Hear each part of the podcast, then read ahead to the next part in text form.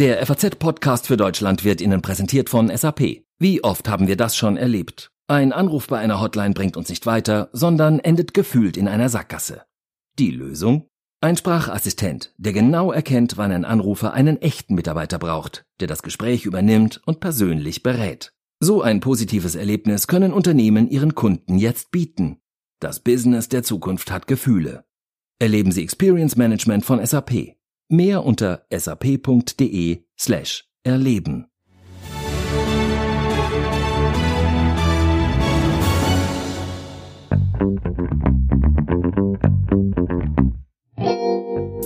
Ein historischer Tag. Dass es das heute werden würde, damit haben viele gerechnet. Aber was genau passieren würde, wenn in Thüringen nochmal der Ministerpräsident gewählt wird, das wusste niemand so richtig. Und irgendwie schien alles möglich. Nun ist es aber offiziell. Bodo Ramelow von der Linkspartei ist der neue, alte thüringische Regierungschef. Der FAZ-Podcast für Deutschland erscheint deshalb heute auch etwas später als sonst, denn wir blicken natürlich nach Thüringen und wir fragen, was das Ergebnis bedeutet und vor allem, wie es nach der Wahl jetzt weitergeht. Außerdem, wie Ursula von der Leyen Europa bis 2050 klimaneutral machen will. Und wir sprechen zwei Wochen nach Hanau darüber, wie unsicher sich Menschen mit Migrationshintergrund in Deutschland fühlen. Heute ist Mittwoch, der 4. März 2020. Mein Name ist Tami Holderried. Hallo. Einen Monat ist es her, dass Thüringen ein politisches Beben erlebt hat, als der FDP-Mann Thomas Kemmerich mit Hilfe von AfD-Stimmen zum Ministerpräsident gewählt wurde. Kurze Zeit später trat er direkt auch wieder zurück, und vier Wochen später hat Thüringen jetzt einen neuen Ministerpräsidenten. Die Abgeordneten in Erfurt haben heute erneut Bodo Ramelow von der Linkspartei ins Amt gewählt. Ich frage Sie, Herr Abgeordneter Ramelow, nehmen Sie die Wahl an? Ja. Dann darf ich Ihnen gratulieren. Bodo Ramelow hatte im Februar die Wahl noch knapp verloren. Heute reichte ihm schließlich im dritten Wahlgang eine einfache Mehrheit. Wie lief die Wahl heute ab und was können wir vom neuen alten Ministerpräsidenten erwarten? Das kann am besten Stefan Locke erklären, unser politischer Korrespondent in Thüringen. Hallo, Herr Locke. Ja, guten Tag. Herr Locke, es war ja durchaus ein aufregender Tag heute, würde ich sagen. Wo haben Sie denn die Abstimmung beobachtet? Ich äh, war direkt im Landtag in Erfurt und habe von der Pressetribüne aus äh, direkt in die Plenarsaal äh, geguckt und wie schon vor vier Wochen auch diesmal die Abstimmung natürlich mit noch viel größerem Interesse als damals verfolgt. Ja, damals hat man ja nicht damit gerechnet, dass äh, so ein Hammer passiert. Haben Sie denn heute mit dem Ergebnis gerechnet? Ich habe nach den vergangenen vier Wochen mit äh, gar nichts mehr gerechnet in Thüringen und habe auch keine Prognosen mehr abgegeben. Letztendlich lief allerdings das, was in den vergangenen äh, Tagen hier passiert ist zwischen der äh, rot-rot-grünen Minderheitskoalition und der CDU auf das Ergebnis, das dann heute äh, erreicht wurde, auch hinaus. Dann lassen Sie uns doch noch mal kurz äh, den Blick zurückwerfen auf den heutigen Tag. Was ist denn heute genau passiert? Ja, es sind zwei Kandidaten angetreten in den äh, äh, ersten Wahlgang. Das war für die Linke, SPD und Grüne Bodo Ramelow, wie auch schon beim letzten Mal. Und die äh, AfD hat ihren Fraktionschef äh, Björn Höcke äh, nominiert als Kandidaten für den Ministerpräsidenten, anders als vor vier Wochen, wo sie ja einen parteilosen äh, Bürgermeister als, äh, wie sich im Nachhinein herausstellte, Zielkandidaten nominiert hatte. Und so sind äh, beide äh, Kandidaten in den ersten Wahlgang gegangen und äh, dann kam das Ergebnis relativ zügig äh, und sehr überraschend, nämlich es spiegelte genau die Fraktionsstärke der einzelnen äh, Parteien wider. Also Rot-Rot-Grün, die 42 Abgeordnete haben, hatten 42 Stimmen für Ramelow abgegeben, mutmaßlich. Äh, Björn Höcke hatte 22 Stimmen erreicht, also genauso viel wie die AfD-Fraktion Abgeordnete hat. Und die CDU-Fraktion, die 21 Abgeordnete hat, hat angekündigt, äh, zuvor sich zu enthalten bei der Abstimmung. Und es gab am Ende auch 21 Enthaltungen. Äh, wer jetzt genau mitgezählt hat, wird erkennen, dass fünf Abgeordnete fehlen zu den 90 Abgeordneten. Das sind die der FDP-Fraktion, die zuvor angekündigt hatten, nicht an der Abstimmung teilzunehmen, die aber dann im Plenarsaal äh, verblieben sind, aber einfach nicht dem Aufruf, ihrem Namensaufruf gefolgt sind, sondern an ihren Plätzen blieben und äh, demzufolge nicht mitgewählt haben. Mhm. Und dann ähm, reicht ja im ersten und zweiten Wahlgang ähm, nur eine absolute Mehrheit, äh, im dritten dann aber eine einfache. Und die hat er dann tatsächlich auch geschafft. So, so ist es. Also die äh, absolute Mehrheit liegt bei 46 Stimmen. Äh, das sind äh, bei 90 Abgeordneten, also 46 Stimmen. Und die wäre in den äh, ersten beiden Wahlgängen notwendig gewesen, um äh, direkt gewählt zu werden. Und in beiden äh, ersten Wahlgängen hat äh, Ramelow und auch Höcke haben diese Mehrheit verfehlt. Es war also im zweiten Wahlgang das gleiche Ergebnis äh, erreicht worden wie im ersten. Und damit lief es auf einen dritten Wahlgang hinaus, in dem dann überrascht Björn Höcke zurückgezogen hat, sodass Bodo Ramelow der alleinige Kandidat war. Und er erhielt dann, äh, wie in den ersten beiden Wahlgängen, exakt 42 Stimmen, während äh, 23 Abgeordnete mit Nein gestimmt haben und es 20 Enthaltungen gab. Und da im dritten Wahlgang äh, der Kandidat gewinnt, der die meisten Stimmen erhält, und das war in dem Fall Ramelow, ist er damit äh, wieder zum Ministerpräsidenten gewählt worden. Sie haben gerade schon gesagt, äh, Björn Höcke hat dann im dritten Wahlgang seine Kandidatur zurückgezogen. Wie erklären Sie sich das? Äh, ich erkläre mir das so, dass er ohnehin keine Chance gesehen hatte und er hätte, wenn überhaupt, ja nur im ersten und beiden, in den ersten beiden Wahlgängen äh, sozusagen wie vor vier Wochen zerstörerisch eingreifen können, indem er zum Beispiel äh, einen Teil seiner Abgeordneten für Ramelow gestimmt hätte, diesen damit zur absoluten Mehrheit verholfen hätte und ihm dann die Annahme der Wahl unmöglich gemacht hätte. Denn Ramelow hat ja angekündigt, äh, dass er auf keinen Fall mit Stimmen der AfD ins Amt kommen will. Das war aber im dritten Wahlgang dann unerheblich, weil äh, klar war, dass Ramelow ohnehin äh, mehr Stimmen bekommen würde, als äh, Höcke hat, einen Abgeordneten hat. Und äh, demzufolge hat er wahrscheinlich da keinen Sinn mehr gesehen und hat äh, einfach seine Kandidatur zurückgezogen. Im Vorfeld, wir haben jetzt auch schon kurz drüber gesprochen, war ja viel gemunkelt worden, wie sich FDP und CDU verhalten bei dieser Wahl. Ja. Und die Linke hatte ja auch im Vorfeld immer wieder gesagt, eigentlich sollte Ramelow im ersten Wahlgang gewählt werden, mit mutmaßlich Hilfe der CDU. Da wurde jetzt aber heute Morgen auch nochmal was anderes gesagt und Ramelow hat plötzlich gesagt, nein, nein, das möchte er eigentlich gar nicht, er hart bis zum dritten Wahlgang aus. Dieses Chaos, wie kann man sich das denn erklären? Das ist äh, auch äh, so eine Sache, die dann letztendlich sich in den letzten Tagen gelöst hat, nachdem klar war, dass die AfD äh, am Montag äh, 44, 48 Stunden äh, vor der vor der Frist, das war die erforderliche Frist vor der vor der Wahl, äh, mit Björn Höcke einen Kandidaten aufgestellt hat. Das war bis dahin nicht klar. War auch klar, dass äh, ähm, es diesmal kein Zielkandidat ist. Und äh, die AfD hat ja angekündigt, dass sie damit deutlich machen will, dass die Stimmen für Ramelow definitiv nicht von ihr kommen, mhm. also dass die 22 Stimmen bei der AfD bleiben. Äh, zugleich hat die FDP angekündigt, an der Abstimmung nicht teilzunehmen, indem sie die Plenarsaal verlässt. Somit wäre klar gewesen, dass bei, äh, bei einer absoluten Mehrheit in den ersten beiden Wahlgängen die Stimmen für Ramelow äh, unbedingt aus der CDU-Fraktion gekommen sein müssen. Und das wäre für die Partei schwierig gewesen, weil sie hat ja diesen berühmten Unvereinbarkeitsbeschluss, nachdem sie äh, Kandidaten der Linken wie der AfD nicht aktiv ins Amt verhelfen darf.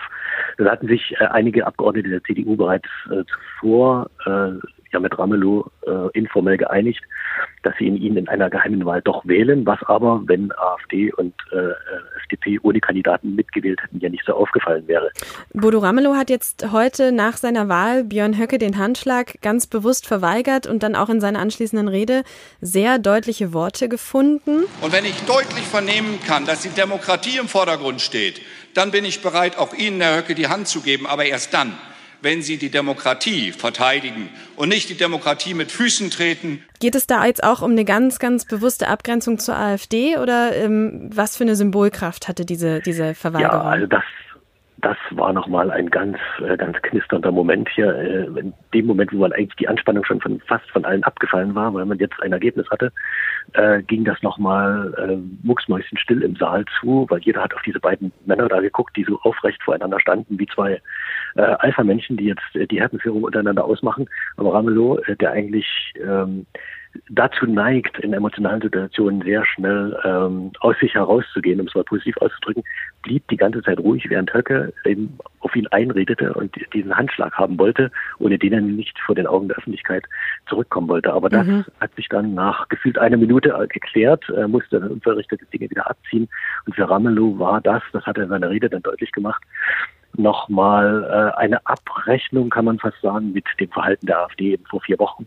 Er hat dann, äh, ist dann nochmal speziell auf diese Worte des äh, äh, parlamentarischen Geschäftsführers der äh, AfD eingegangen, der AfD-Fraktion eingegangen, die eben, der eben vor vier Wochen äh, explizit auch vor den Fernsehkameras gesagt hatte, ähm, vor der Öffentlichkeit zugegeben hatte, eine Laienroute ausgelegt zu haben, mhm. auf die dann äh, auf der äh, FDP-Kandidat gegangen ist Und äh, dieser ganze Frust, diese ganze Anspannung fiel dann eben von Ramelow in dieser Rede nochmal ab, indem er äh, die AfD nochmal ganz stark angezählt hat und äh, erklärt hat, er werde ihr erst die Hand geben, wenn sie die Demokratie verteidige und eben nicht benutze für ihre Spielchen. Dann blicken wir doch jetzt nochmal in die Zukunft. Äh, in einem Jahr sind ja Neuwahlen bislang geplant. Und heute Morgen wurde erstmal ein Protokoll unterzeichnet von der Linken, der SPD, den Grünen und der CDU. Worauf hat man sich jetzt dann für das nächste Jahr geeinigt? Das sind äh, mehrere Projekte, die diese vier Parteien in der vergangenen Woche vereinbart hatten. Äh, das, da geht's unter, das Wichtigste darunter ist, äh, erstmal einen Haushalt für das kommende Jahr, für das Jahr 2021 aufzustellen. Äh, und dann gibt es mehrere andere Sachen, zum Beispiel äh, die Finanzierung, eine bessere Finanzierung der Kommunen, eine äh, noch äh, besseren, äh, bessere Aufarbeitung des SED-Unrechts. Das war unter anderem der CDU ganz wichtig. Also konkrete Projekte für die, äh, für die, für das kommende Jahr, bis dann äh, im Februar kommenden Jahres äh, der Landtag aufgelöst werden soll, damit es im April Neuwahlen geben kann. Heißt das jetzt äh, Ihrer Ansicht nach erstmal Rückkehr zur Normalität in Thüringen nach dieser Wahl oder kann es das gerade noch gar nicht geben? Ich denke schon. Äh, die Anspannung aller ist eigentlich jetzt abgefallen. Die das Chaos der vergangenen vier Wochen, äh, das hat allen nicht gut getan, beziehungsweise dahin will keiner zurück. Und ich glaube, auch mit der neuen Fraktionsführung in der CDU, die ja heute geschlossen agiert hat und sich dann neu sortiert hat, kann man jetzt, glaube ich, davon ausgehen, dass es zumindest bis für diese Übergangszeit äh, mit äh, stabilen Verhältnissen in Thüringen abgeht. Gleichwohl äh, ist noch die Frage, ob es denn, wenn das jetzt gut funktionieren sollte, dieses informelle Bündnis, dann tatsächlich überhaupt zu Neuwahlen kommt oder ob die äh, vier Parteien oder vier Fraktionen in einem Jahr nicht zum Ergebnis kommen, dass sie vielleicht doch bis zum Ende der Legislaturperiode so weitermachen. Das heißt, es bleibt weiter spannend. Vielen Dank, Herr Locke, für Ihre Einschätzung und herzliche Grüße nach Erfurt. Ja, bitteschön. Das Drama in Thüringen, das hat ja auch in der Bundespolitik hohe Wellen geschlagen. Annegret Kramp-Karrenbauer hat im Lichte der Ereignisse ihren Rückzug angekündigt. Die FDP steckt in der Krise. Welche Auswirkungen werden die Ereignisse noch haben? Das frage ich am besten Jasper von Altenbockum, unseren Innenpolitikchef. Hallo, Herr Altenbockum. Hallo, Frau Holdet. Vielleicht gleich mal die Frage an Sie. Wer ist denn der Gewinner und der Verlierer? Ich glaube, auf Bundesebene ähm, gibt es eigentlich gar keinen Gewinner. Ähm, auf Landesebene könnte man auch sagen, die Linkspartei über Bodo Ramelow hat gewonnen, weil am Ende ist es so gekommen, wie am Anfang das Bodo Ramelow schon immer haben wollte und was ja auch gewisserweise äh, sinnvoll war. Auf Bundesebene ist die Linkspartei immer noch was anderes, hat nicht so eine Gestalt wie Bodo Ramelow, deswegen ist sie auf Bundesebene jetzt nicht unbedingt der Gewinner, aber Verlierer sind äh, auch auf Bundesebene, glaube ich, die CDU, äh, weil das Problem, was sich in Thüringen stellt, nicht gelöst ist. Das ist vertagt. Ähm, und auf jeden Fall auch die FDP. Ich fand die Entscheidung im Landtag jetzt auch nicht sehr souverän, dass man einfach an der Abstimmung nicht teilgenommen hat. Man hätte genau dasselbe machen können wie die CDU. Ähm, also da finde ich, die, die FDP wird da sicher noch äh, drunter zu leiden haben. Ähm, und ansonsten glaube ich aber auch, dass ähm, SPD und Grüne jetzt auch nicht unbedingt die Gewinner sind, weil sie in der ganzen Affäre ähm, keine sehr konstruktive Rolle gespielt haben, bis auf dass sie sich Herrn Ramelow als Minderheitspartner zur Verfügung gestellt haben. Äh, also da sieht die Bilanz vielleicht eher neutral aus. Also insgesamt eine ziemlich vernichtende Bilanz von diesem Drama, was sich da in Thüringen abgespielt hat. Wie könnte es denn jetzt weitergehen, zum Beispiel für die CDU? Also für die CDU stellt sich natürlich jetzt wieder die Frage, äh, bis zu Neuwahlen, wie verhält sie sich gegenüber der Regierung? Äh, da gab es ja mehrere Ansätze, wie man Projekte gemeinsam durchzieht, ob man bei einem Haushalt zum Beispiel sich zusammensetzt. Äh, das ist eben genau die Frage, die sich schon immer jetzt gestellt hat und die nach wie vor eigentlich nicht beantwortet ist. Wie geht man mit so einer Regierung um?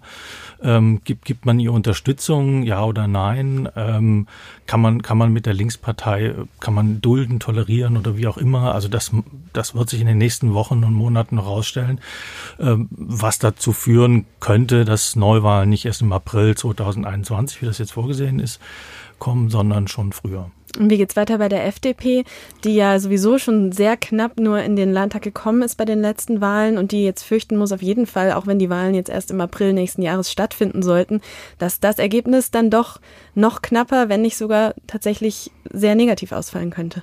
Ja, auf jeden Fall. Also das hat man schon bei der Landtagswahl in Hamburg gemerkt, dass die FDP da mit bisschen Pech, aber äh, doch auch mit ähm, auf, aufgrund der, der Thüringer Ereignisse äh, da wieder unter die fünf Prozent gesunken ist. Und das wird eine große Herausforderung sein für die Partei in, bei den Landtagswahlen Anfang 2021, also unter anderem in Thüringen und dann auch bei der Bundestagswahl, ähm, da sich wieder durchzusetzen. Ramelow ist ja der neue alte Ministerpräsident. Innerhalb von vier Wochen ist er jetzt wieder in seinem alten Amt angekommen, aber dazwischen ist ganz schön viel passiert und wahrscheinlich auch kaputt gegangen. Was werden denn vielleicht nochmal ein Blick auf, in die Zukunft sein? Was werden denn die Nachwehen dieser Ereignisse sein? Also ich glaube, in, in Thüringen äh, ist das Vertrauensverhältnis zwischen den Parteien der Minderheitsregierung und der, und der CDU-FDP-Opposition erstmal in Mitleidenschaft äh, gezogen worden. Und das wird sehr schwer, oder ich, ich glaube, das wird sich vielleicht allmählich wieder einrenken können. Ähm, ich glaube aber, dass innerhalb der CDU diese beiden Positionen, Duldung der AfD, Duldung der Linkspartei, dass die sich sehr unversöhnlich gegenüberstehen. Jetzt hat man da einen neuen Fraktionsvorsitzenden. Erstaunlich war, dass der mit großer Mehrheit gewählt worden ist. Und ähm, das ist ja nur jemand, der eher zur Duldung der Linkspartei neigt. Äh, man wird sehen, ob bei, dem, bei der Wahl des Parteivorsitzenden, ähm, da ist ja unter anderem der Herr Hirte im Gespräch, der nun das ganze Gegenteil eigentlich äh, vertritt, ob da diese Gegensätze wieder aufbrechen äh, oder nicht. Ähm, das alles wird meiner Ansicht nach dazu führen, dass, dass die Partei, die am meisten darunter zu leiden haben wird, ist die Landes-CDU in, in Thüringen. Ich glaube nicht, dass sich diese, diese Gegensätze so schnell überbrücken lassen können. Und ich nehme mal an, dass nach der nächsten Landtagswahl ähm, die CDU ähm, sehr geschwächt dastehen wird. Vielen Dank für Ihre Einschätzung, Herr Altenbockum. Ja, bitte sehr.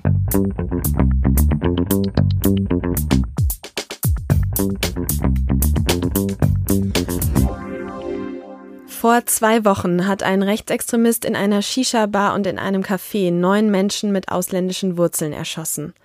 Ein eindeutig rassistisch motivierter Anschlag, wie wir heute wissen. In Hanau am Tatort findet heute eine Trauerfeier für die Opfer statt. Zu diesem Anlass werden auch Angela Merkel und Bundespräsident Frank-Walter Steinmeier dorthin kommen. Die Tat hat deutschlandweit eine Welle der Bestürzung ausgelöst. Besonders Menschen mit Migrationshintergrund fragen sich seitdem, wie sicher sie in Deutschland sind. Bei mir am Telefon ist jetzt Nevros Duman vom Hanauer Bündnis Solidarität statt Spaltung. Sie hat nach der Tat eine Mahnwache für die Opfer organisiert und dort stellvertretend für Angehörige und Freunde der Opfer gesprochen. Hallo, Frau Dumann. Hallo. Frau Dumann, wie geht es Ihnen denn heute, jetzt zwei Wochen nach der Tat? mir geht's gerade so, dass ich total viele Fragen im Kopf habe, wie genauso wie viele andere Hanauerinnen und Hanauer. Ähm, dass wir versuchen gerade irgendwie in Klarheit zu schaffen, was gerade in unserer Stadt passiert, dass wir total viele Fragen haben, wie dieser diese Tat überhaupt möglich geworden ist, ähm, dass wir die Fragen haben, warum diese Tat nicht verhindert wurde, obwohl dieser Typ im Internet äh, bekannt war und seine rassistische Gesinnung im Internet verbreiten konnte und dass wir uns die Frage stellen, so dass wir eigentlich ganz dringend eine lückenlose Aufklärung brauchen, damit die Menschen wissen, was in dieser Stadt passiert ist. Der Anschlag galt ja offensichtlich Menschen mit Migrationshintergrund. Wie groß ist denn jetzt die Unsicherheit in den Communities von Menschen mit Migrationshintergrund aktuell? Der Anschlag äh, war gegen Menschen aus Hanau, gegen Hanauerinnen und Hanauern. Und der Anschlag war von einem Rassisten, von einem rechten Terroristen gegen diejenigen, die für ihn nicht Teil dieser Gesellschaft sind. Und das sehen wir einfach in der gesamten Gesellschaft, wie Menschen, die nicht Müller und Schneider heißen, mhm. einfach immer als Fremde betrachtet werden. Wenn wir in der Gesellschaft Menschen als Fremde betrachten, und das immer im Alltag auch ähm, so rüberbringen, dann ähm, sind alle mit daran beteiligt oder mitschuldig. Wir müssen damit aufhören, dass Menschen, die hier sind, zu Fremden gemacht werden. Ja, wir müssen alles auch als Gesellschaft und aus, äh, äh als Politik dafür sorgen, dass das aufhört, dass Konsequenzen aus dem, was in Hanau passiert ist, gezogen werden und ganz klar gegen den äh, rassistischen Terror und gegen den alltäglichen Rassismus äh, vorgegangen wird und gehandelt wird. Was können wir denn als Gesellschaft tun, damit sich Menschen, egal wie sie aussehen oder wie ihr Name klingt, bei uns sicher fühlen können? Es muss ganz klar konkret dagegen was gemacht werden, wenn man im Alltag Rassismus, äh, rassistische Kommentare hört oder jemand wird von jemandem beschimpft oder auf dem Wohnungsmarkt, Arbeitsmarkt, in der Schule, in den Behörden, wenn da diese Situation passiert, dass Menschen sich ganz klar dagegen äußern müssen. Das heißt, es ist die Aufgabe von allen in dieser Gesellschaft jetzt alles zu ändern, weil nach dem 19.02. darf es keine, es kann nicht mehr auf die normale äh, Tagungsordnung äh, rübergegangen werden und alles wie gehabt irgendwie weiter gemacht werden. Wie erleben Sie denn persönlich Rassismus im Alltag? Das fängt beim, zum Beispiel beim Arztbesuchen an, wie Kommentare kommen, wie für Menschen, die aus ihrem Kulturkreis kommen, sie sind ja dran gewohnt, so und so zu machen, wo ich mir denke, so, geht's noch? Ja? Oder ich habe mit ganz vielen Jugendlichen aus Hanau auch gesprochen, die jetzt auch anfangen, über ihre Alltagsrassismus zu reden und sagen, ey, wir sind, egal ob wir seit Generationen da sind oder seit fünf Jahren, irgendwie wird sich das doch nicht ändern. Irgendwie, mein Vater hat schon gesagt, diese Gesellschaft wird uns nicht nie als Teil dieser Gesellschaft akzeptieren, egal was wir machen. Und wir werden immer in die Situation gebracht, dass wir uns dafür rechtfertigen müssen, dass wir doch hier so gut alles machen, alles, was ihr von uns wollt, was die Mehrheitsgesellschaft von uns will, dass wir das alles doch machen. Und trotzdem werden wir nicht akzeptiert, trotzdem werden wir auf unsere Hautfarbe oder äh, irgendwie Wurzeln oder was weiß ich, was alles irgendwie genannt wird, äh, reduziert, ja. Und das ist gerade überall in der Luft, das ist gerade überall im Gespräch, das ist gerade überall die Realität der Menschen. Sie haben ja den Kollegen von der Frankfurter Allgemeinen Woche ein Interview gegeben und darin gesagt, dass Sie glauben, dass Hanau nicht der letzte Anschlag dieser Art gewesen sein wird. Jetzt wurden auch erst gestern wieder Razzien bei Mitgliedern einer rechtsextremen Gruppe durchgeführt. Kurz vor dem Anschlag in Hanau hat die Polizei ja auch eine ähnliche Zelle aufgedeckt. Wie akut sehen Sie denn die Gefahr von rechts? Die Gefahr von rechts ist in diesem Land die größte Gefahr die größte Gefahr, ähm, was, was, was sich noch immer, äh, immer noch in allen Strukturen des Landes auch befindet und bewegt. Es gibt untergetauchte Nazis, die bewaffnet sind so. Und ähm, eine Freundin, die, die äh, am Samstag auf der Kundgebung gesprochen hat, die auch von Rassismus betroffen ist, hat direkt nach Hanau Morddrohungen bekommen. Das ist gerade der Alltag. Also es nimmt nicht ab. Also das zeigt uns einfach, wie wie gefährlich und wie real diese, dieses, äh, diese äh, Bedrohung durch den Rechten und durch Rassisten da ist. Vielen Dank für Ihre Einblicke, Frau Dumann. Das komplette Interview mit Nevros Dumann äh, lesen Sie in der aktuellen Ausgabe der Frankfurter Allgemeinen Woche. Vielen Dank. Danke auch.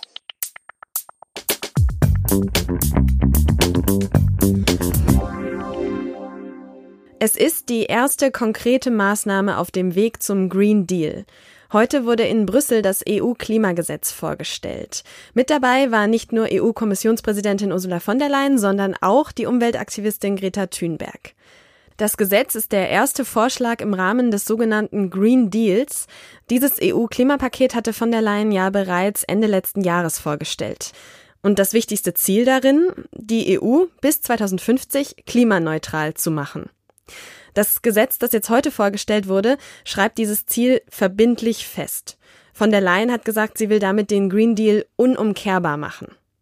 Was außerdem im Klimagesetz steht und welche Kritik es an den Plänen gibt, das möchte ich jetzt mit unserem Brüsseler Korrespondenten Hendrik Kafsack besprechen. Hallo, Herr Kafsack. Guten Morgen.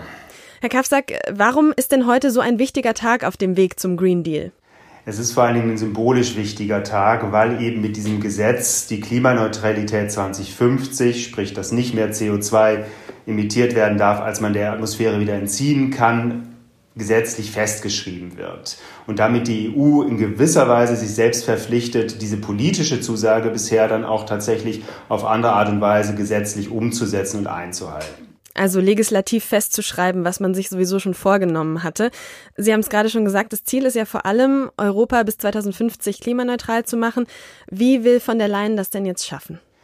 Das ist die interessante Frage und die Antwort, und deswegen gibt es auch so umfassende Kritik an dem Gesetz, gibt sie heute gar nicht. Letztlich, deswegen habe ich vorhin gesagt, es ist ein symbolischer Akt, wird heute nur vorgeschlagen, diese Klimaneutralität gesetzlich zu fixieren. Und alles, was daraus folgt, wird erst in den nächsten Monaten erarbeitet und dann auch vorgeschlagen. Das gilt insbesondere für die nächsten, äh, nächste Stufe der Klimapolitik, nämlich die, die Ziele für 2030.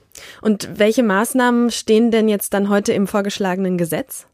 Eben keine wirklich, äh, ganz, ganz offen gesagt. Äh, es steht, äh, das Gesetz hat insgesamt zwölf Seiten. Das ist schon relativ kurz. Drin steht 2050 Klimaneutralität.